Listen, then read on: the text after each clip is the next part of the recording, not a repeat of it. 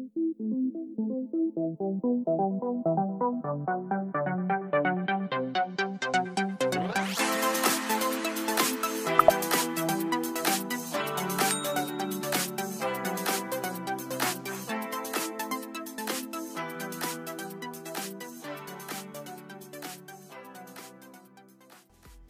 Cuentan que era un momento difícil en nuestro fútbol, un momento donde a pesar de la evidente superioridad de los rivales, lo que más influía en el resultado final era la mentalidad. Mismo aspecto que desde la llegada del cuerpo técnico de José Omar Pastoriza fue lo que tuvo un antes y un después. Para conocer los detalles de ese proceso y desgranar de primera mano, nos acompaña en Entre Profes el preparador físico Jorge La Flecha Castañeira.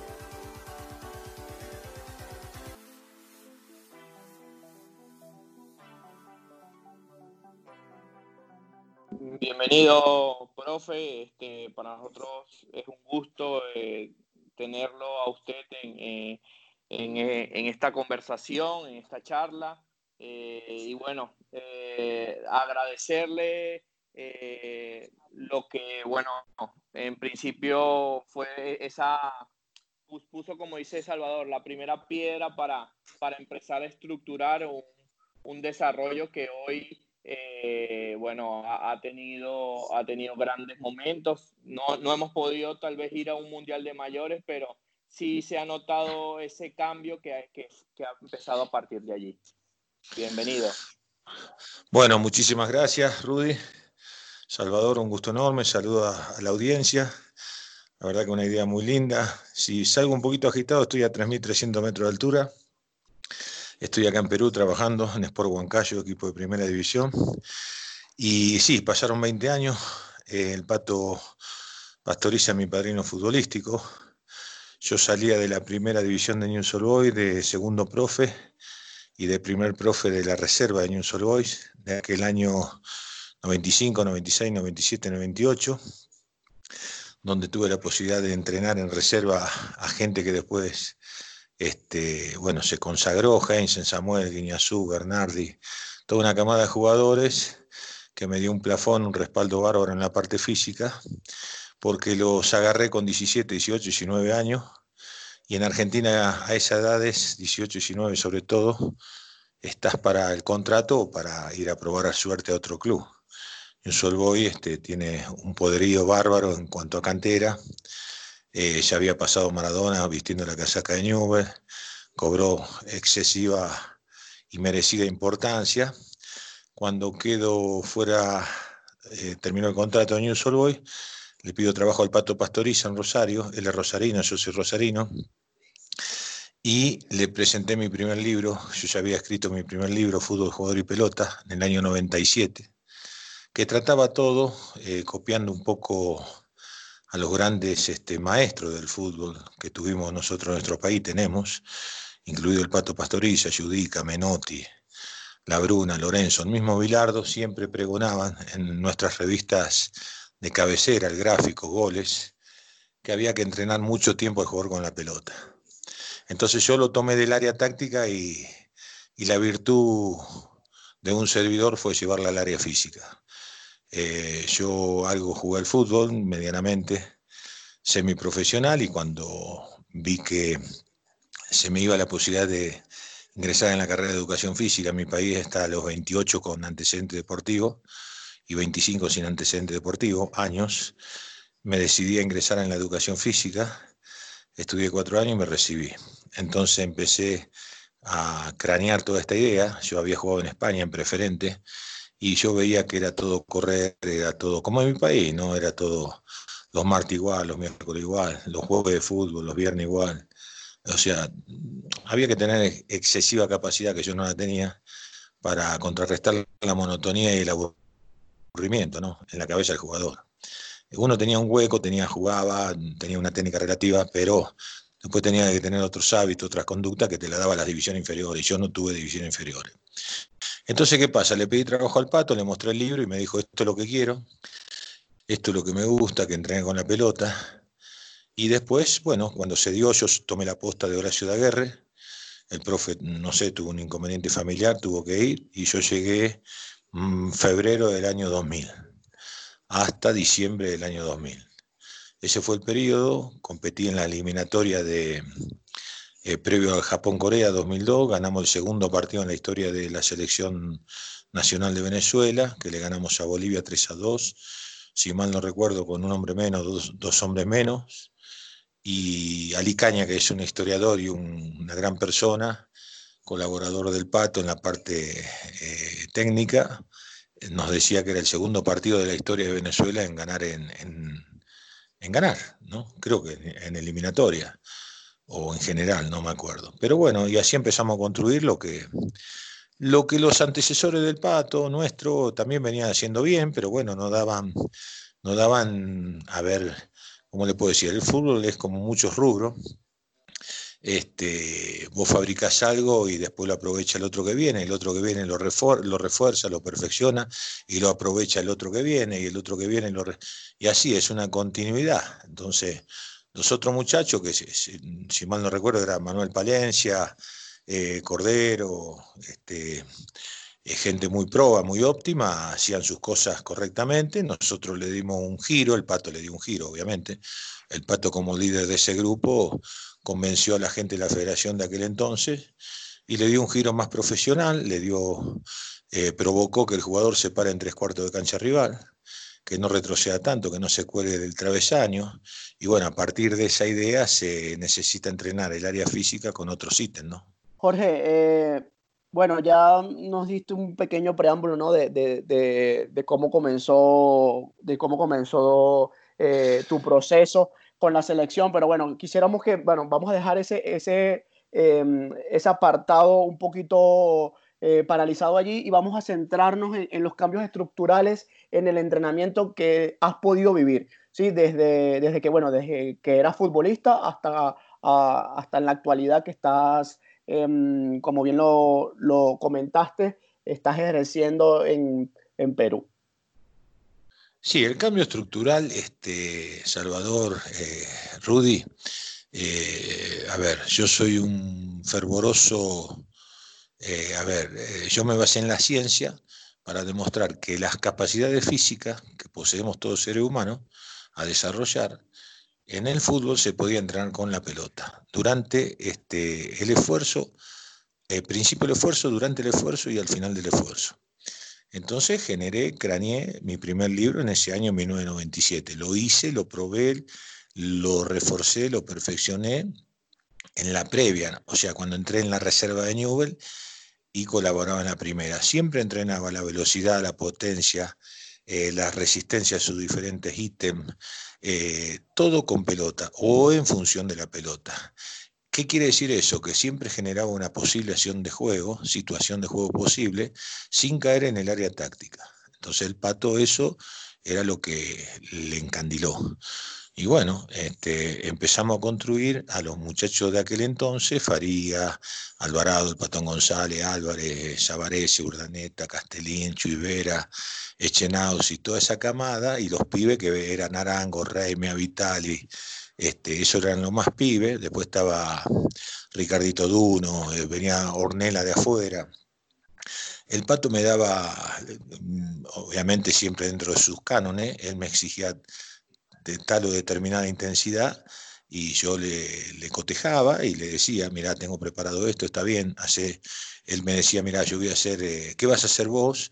Entonces todo se fija por un tiempo. La práctica generalmente duraba desde la entrada en calor hasta el final dos horas. Entre hora 45, dos horas.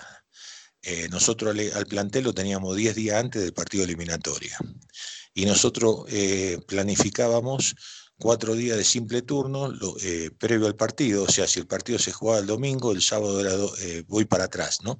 El sábado era simple turno, el viernes simple turno, el jueves simple turno, y el jueves simple turno, esos tres días, ¿no es cierto? Los otros siete días y el miércoles a veces también simple turnos, pero turnos de dos horas, dos horas y media. Cuando era simple turno se alargaba el entrenamiento a dos horas y media. Cuando era doble turno era una hora cuarenta y cinco, dos horas por turno.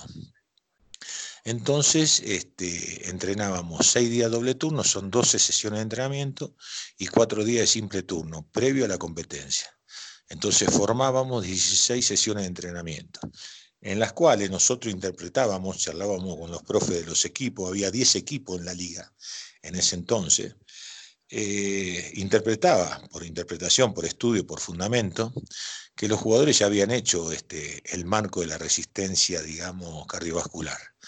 Entonces, ¿qué, había que hacer? No había que hacer tanta resistencia, había que este, potenciarlo, había que darle dinamismo, había que darle aceleraciones, velocidad, todo cuestiones anaeróbicas. La cuestión anaeróbica es la que depende de la musculatura, si es este, con poco cansancio, que es aláctica.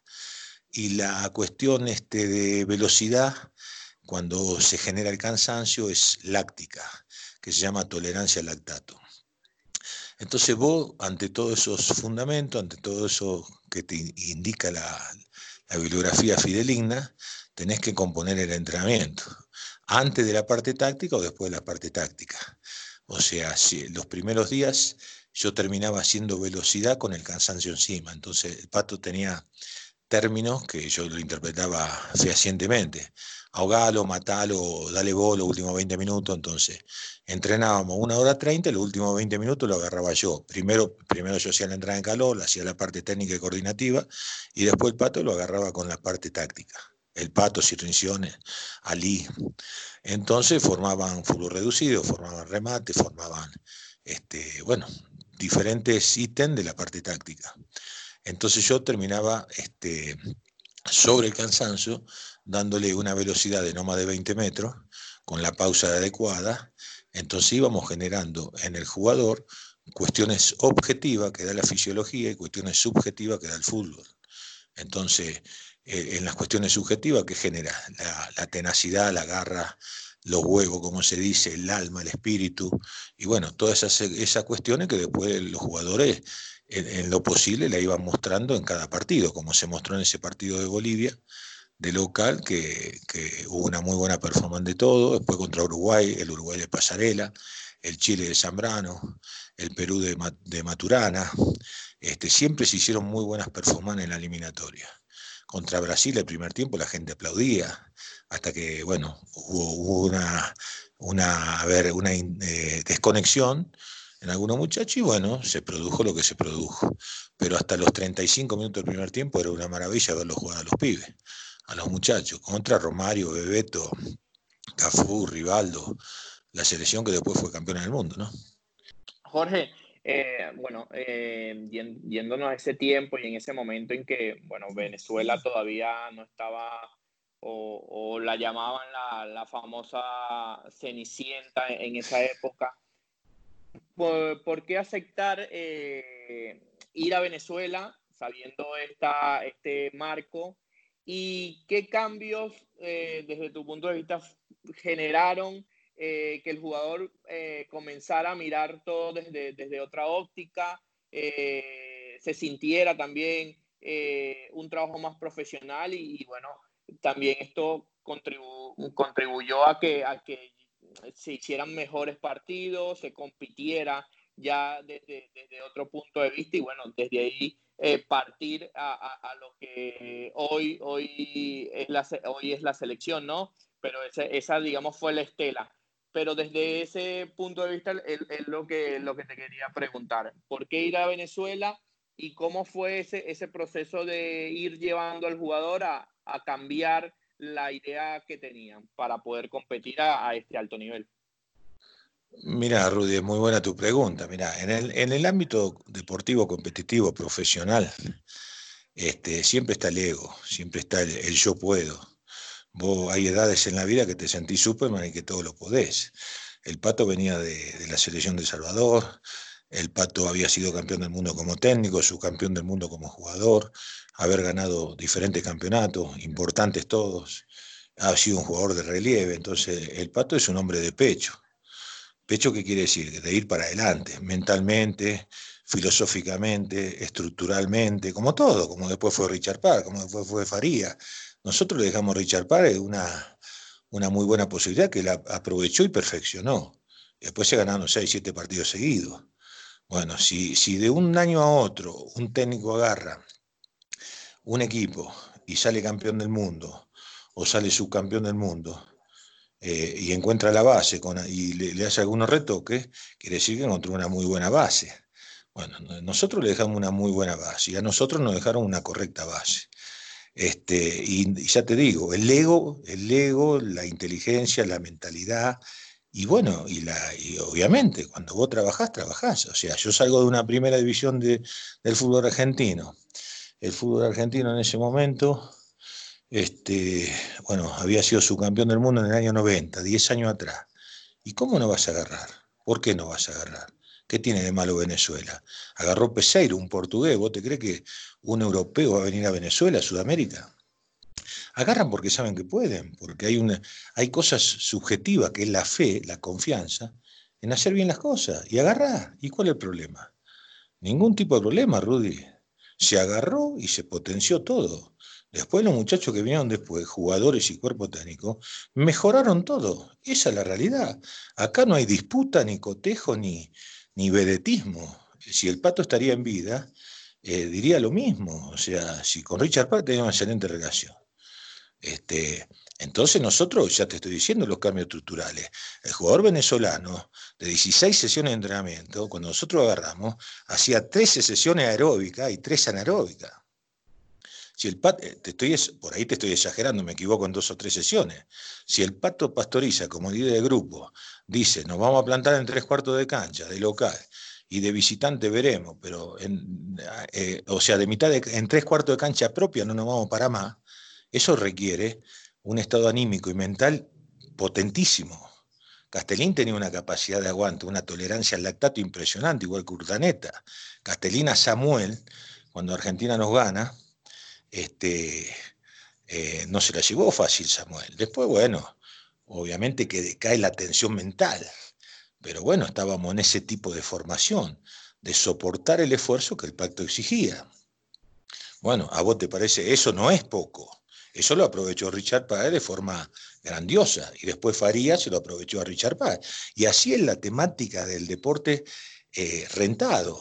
Aparte en la selección de básquet de su país, había un argentino también, que no recuerdo el nombre, y ese argentino le había dicho, vení Pato, que acá tenés mucho para hacer. Y bueno, y después se fue avivando, abriendo la cabeza y el corazón del jugador venezolano de aquel momento, dado en, Patón González, en Ricardo Duno, en Álvarez, en De Ornella, en Sabarese, en Urdaneta. Y bueno, todo eso transfirieron a los muchachos que venían atrás, Sichero, a, eh, Filosa estaba, este, González, que fue a Argentina, y bueno, han transferido y han asimilado.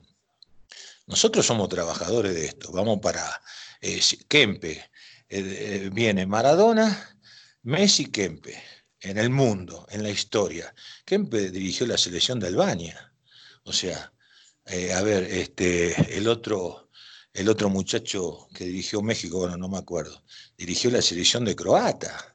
O sea, ¿cuál es, cuál es no, eh, o sea, Rudy, la pregunta es muy buena, pero Venezuela Venezuela, tan importante como cualquier equipo.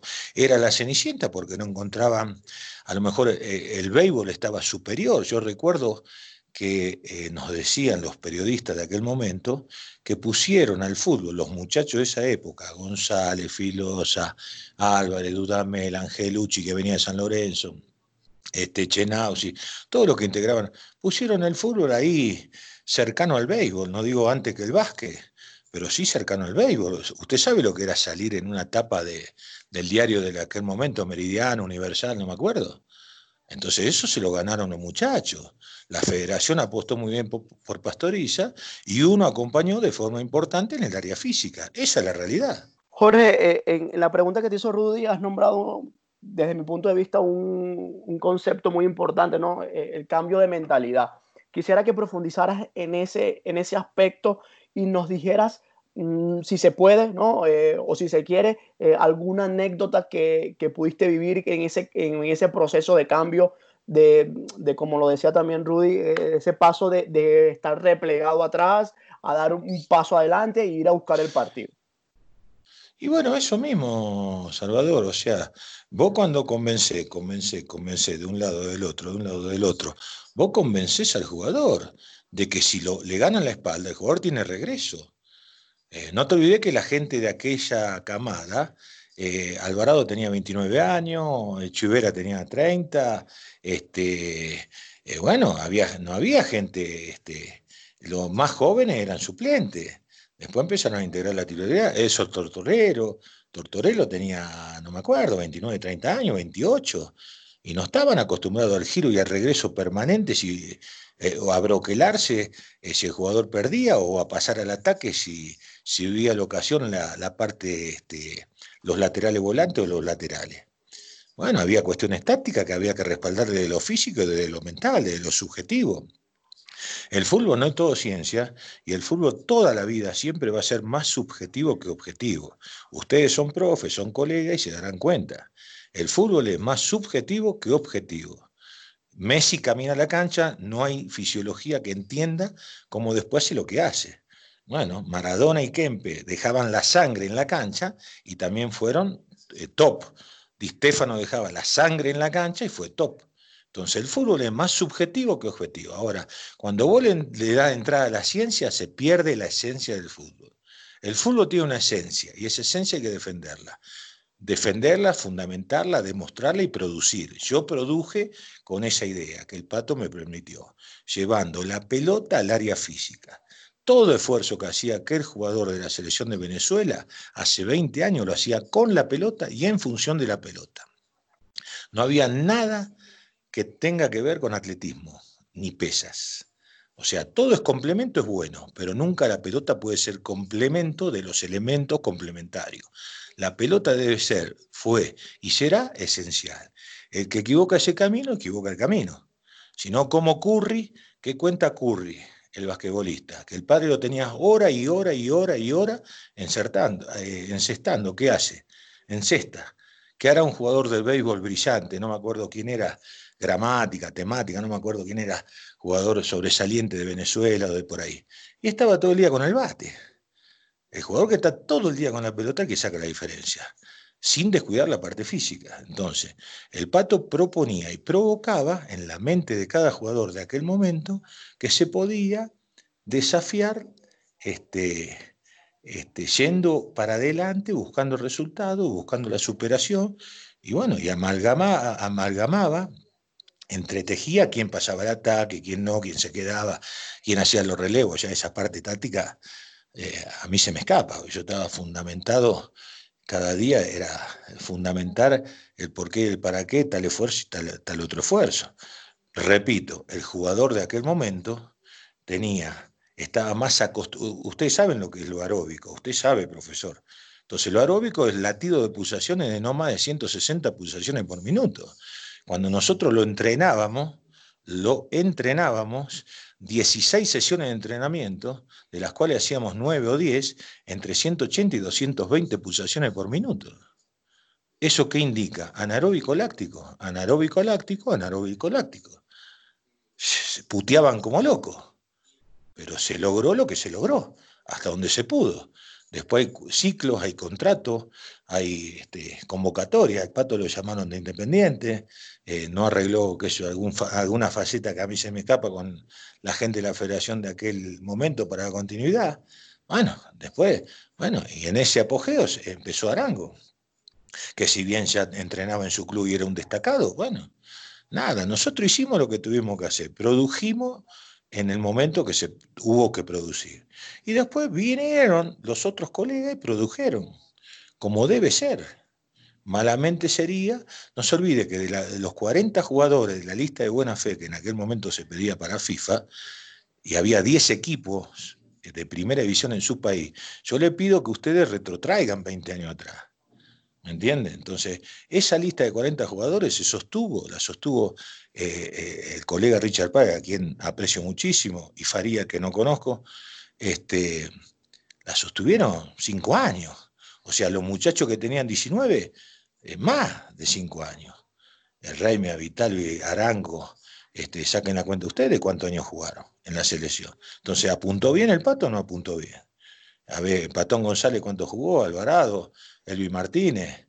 Bueno, eso es 40, había que sacar 40 jugadores de, 10 equipos de primera división y ustedes sacarán su cuenta cuánto extranjero había que no podía citar por equipo y cuánta gente que a lo mejor no tenía condición para agradarle la, visión eh, futbolística del pato.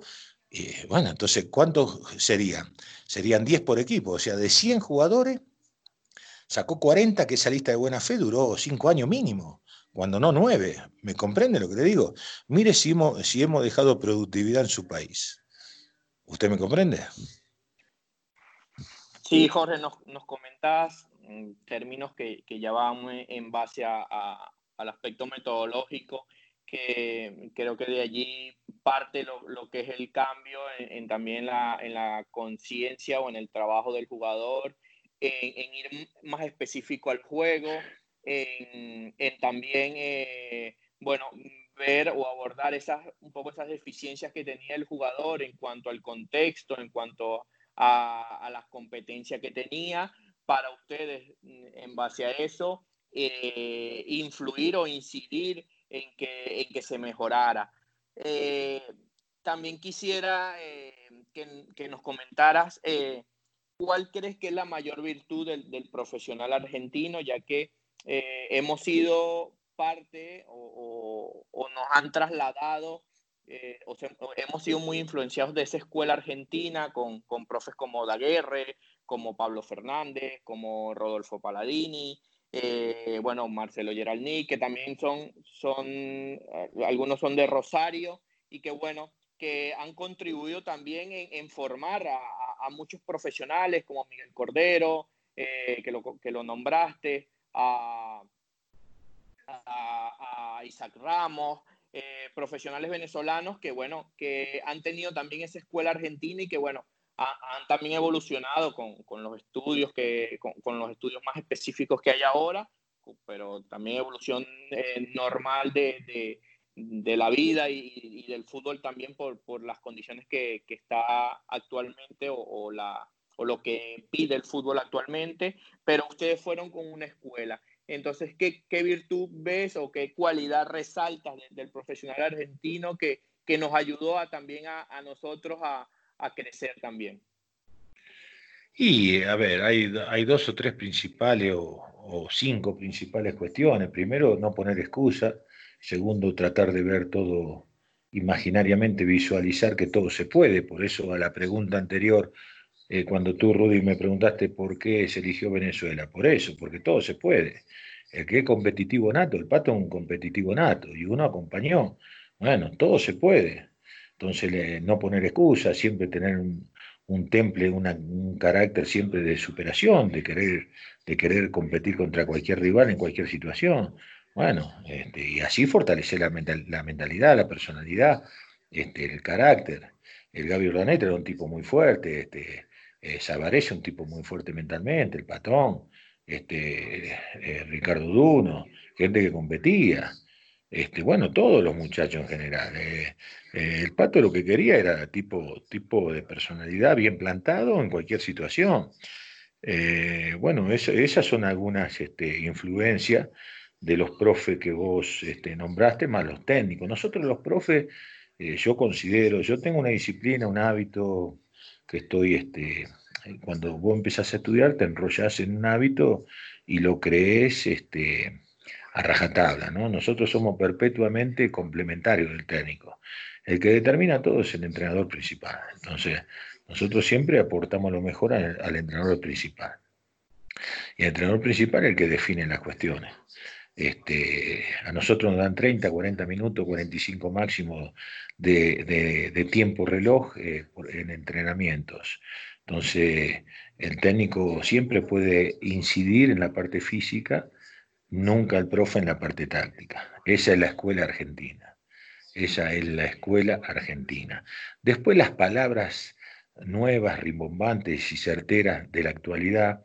Cognitivo que era entender el juego, situación de juego. Acumen que era la reacción que se fabricaba de espalda, derecha, izquierda, lateralidad, adelante, atrás.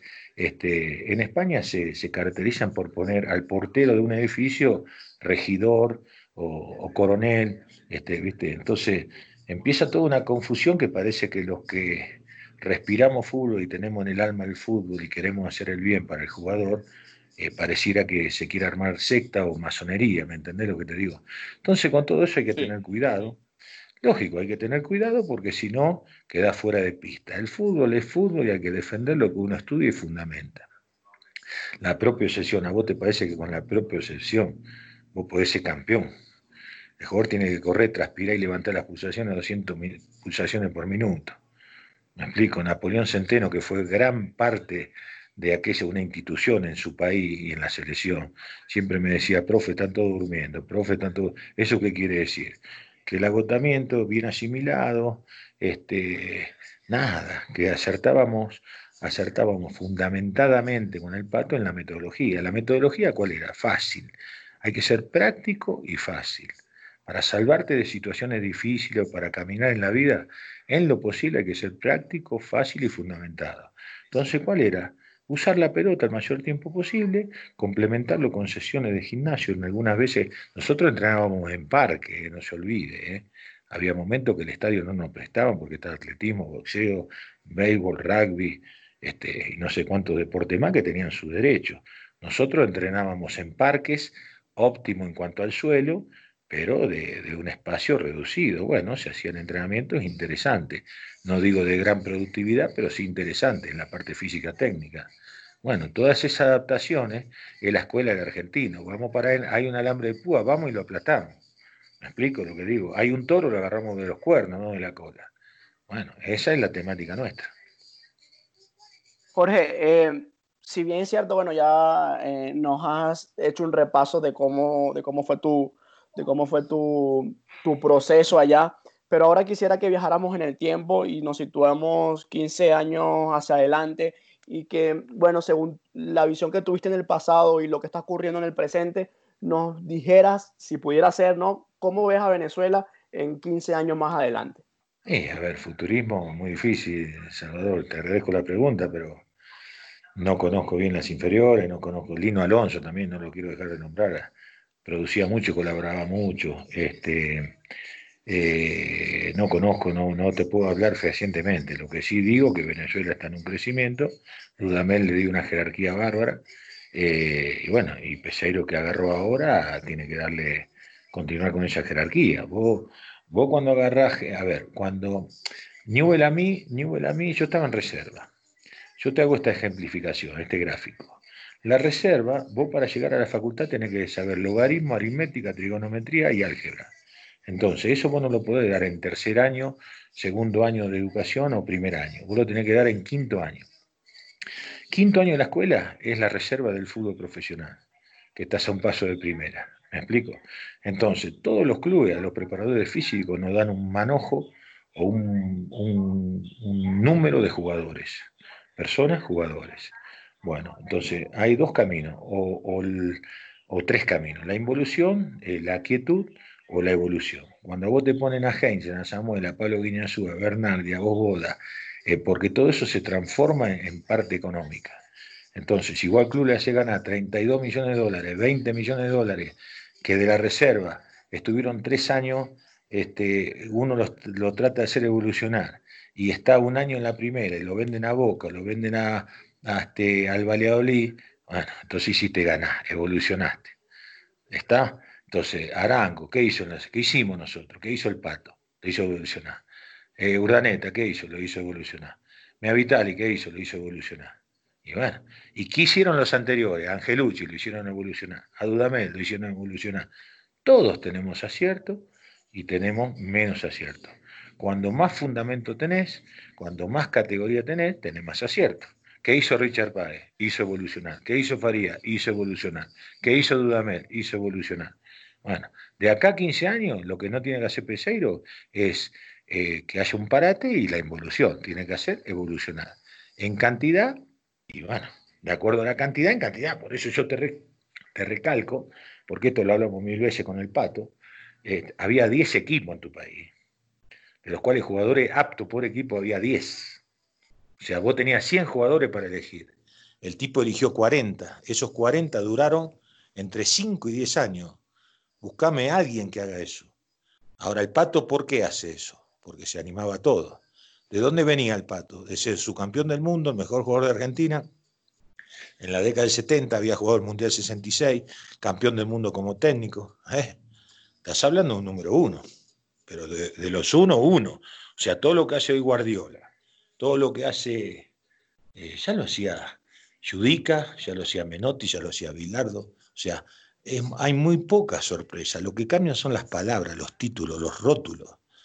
Se sabe, se sabe lo que hace eh, el Haya de Holanda. Eso lo hacía lo hacíamos nosotros y, ni, ni hablas si vos, si vos le una entrevista a un brasilero.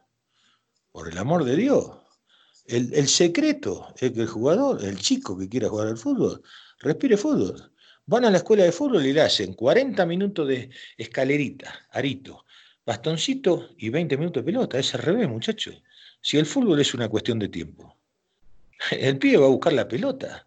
Patea, gira, pinavi, piavi, caete, levantate, este, haz el ridículo, parala de pecho, te va a doler el pecho, cabecea, te va a doler la testa. Y así, como hemos hecho todo lo que hemos jugado al fútbol. Más menos semiprofesional, profesional. Uno, cuando a vos te pisan la uña del dedo gordo del pie, quiere decir que por lo menos en el barrio jugaste. Si nunca le pisaron la, uña del dedo gordo del pie, no jugó, habrá jugado al básquet. ¿Me explico lo que digo? Jorge, eh, ya para, para, ir cerrando esta charla, eh, y bueno, nombraste tres conceptos o, he sacado tres conceptos de, de, lo que ha sido tu formación, de lo que ha sido tu trayectoria, que son eh, el ser detallista, la humildad y, y bueno, la, la, practicidad también que hay que tener a la, a la hora de, de trabajar. Eh, nos gustaría que, nos dejaras algunas recomendaciones, ya sean bibliográficas, eh, sabemos que de, tus libros los podrías también mencionar y algún otro que, tú creas eh, relevante para, otros profes que, están iniciando o, colegas que, también están en esa permanente búsqueda de, de conocimiento que también tiene que ir relacionado directamente con, la experiencia y, el poder hacer este tipo de charlas. Pero bueno, eh, algunas recomendaciones que nos puedas brindar. Sí, mira, las recomendaciones, a ver, todos los profes, todos los que están escuchando tenemos casi la misma bibliografía. Eh, o sea, a ver, no, no, no, no hay estudios nuevos de la fisiología.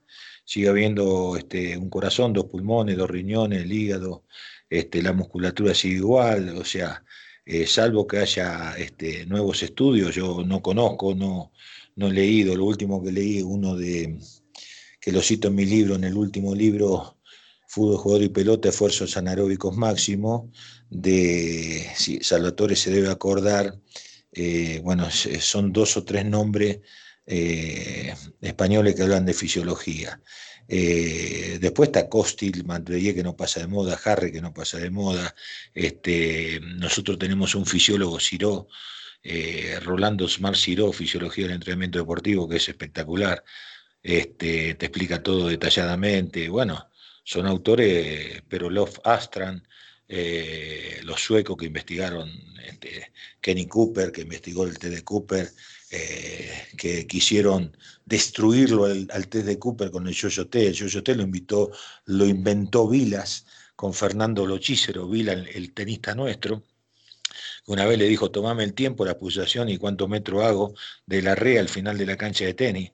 El Yoyote lo inventó Guillermo Vilas y ningún libro, yo tengo 350 libros, habla del Yoyote, pero sí de Fenestra en el T de Cooper. Por eso hay que tener mucho cuidado con toda esta parafernalia, masonería, este, sectas de títulos nuevos. El fútbol es fútbol, eh, fue fútbol y será fútbol. Por eso la pregunta anterior de Salvatore, el que respire fútbol beneficiará al jugador venezolano. Después los autores están toda la bibliografía. Mis libros son Fútbol, Jugador y Pelota, 1997, Jorge Castañeira.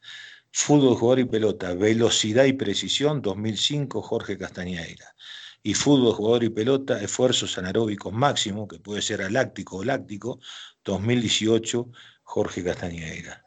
Eso es lo que lo puedo ayudar a todos sus oyentes, espero que haya sido útil. Coméntenme si están de acuerdo, pueden coincidir, disentir, pero su país es un país bárbaro, el fútbol de su país siempre va a ser muy promisorio. Dudamel ha hecho una revolución a nivel fútbol juvenil y en la mayor ha tenido buena performance. Y bueno, y así cada cosa. Angelucci, un tipazo, nunca me voy a olvidar de Angelucci. Eh, Ricardo Duno, el Patón González, con quien tengo relación. Sabarese, que este, cuando estaba en el Cosmo he tenido acercamiento, este, Urdaneta le he perdido rastro, pero también tenía una relación espectacular. Y bueno, y así cada cosa, ¿no? Jorge, ya para finalizar y bueno, eh, agradecerte tu tiempo, tu disponibilidad. De verdad que yo eh, emocionado escuchándote hablar por bueno por todo por todas esas experiencias y me he trasladado a Venezuela. Eh, quisiera que bueno has estado al lado de una persona que, que si se quiere eh, fue un fue un visionario, ¿no? Y además muy filosófico. Quisiera que, que bueno que si, si puedes rescatar alguna frase de esas que, que, de alguna manera te haya impactado o, o, de igual manera una frase tuya también que, que nos dejes para cerrar esta, esta valiosa charla. Yo creo que, bueno, que, que cerraremos con broche de oro.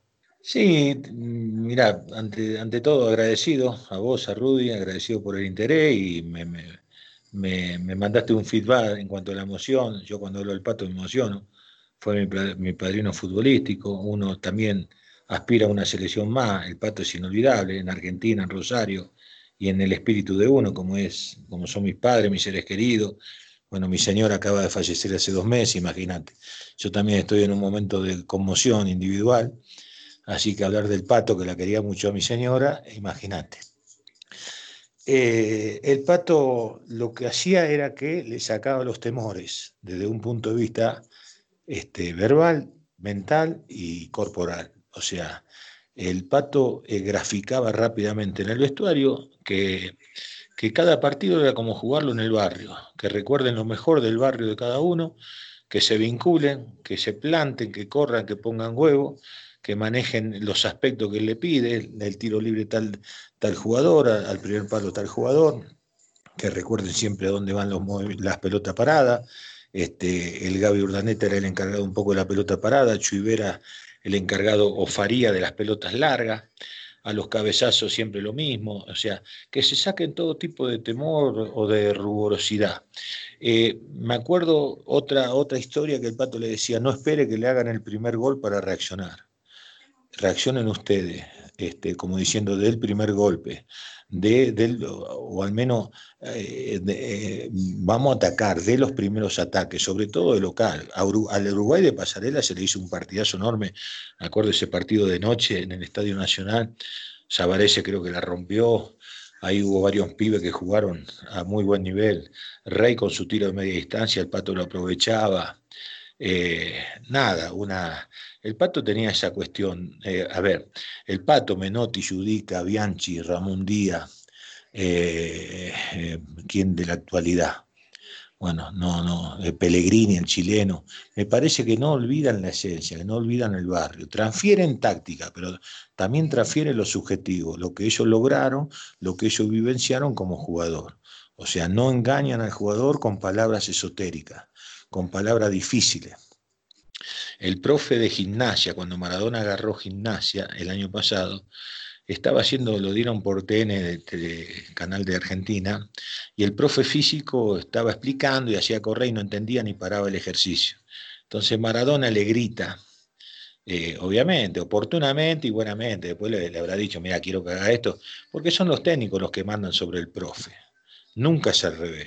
Entonces Maradona le dijo, profe, eh, para entenderte vos hay que ir a la universidad. Entonces, ahí tenés un poco el corolario de toda esta charla. O sea, los profes físicos tenemos que ser prácticos, fácil, ágil, dinámico, seguros y productivos, que le beneficiamos al jugador y al técnico y a quien nos contrata. Cuando el profe trabaja bien, hace bien. Cuando el profe trabaja mal, hace mucho daño.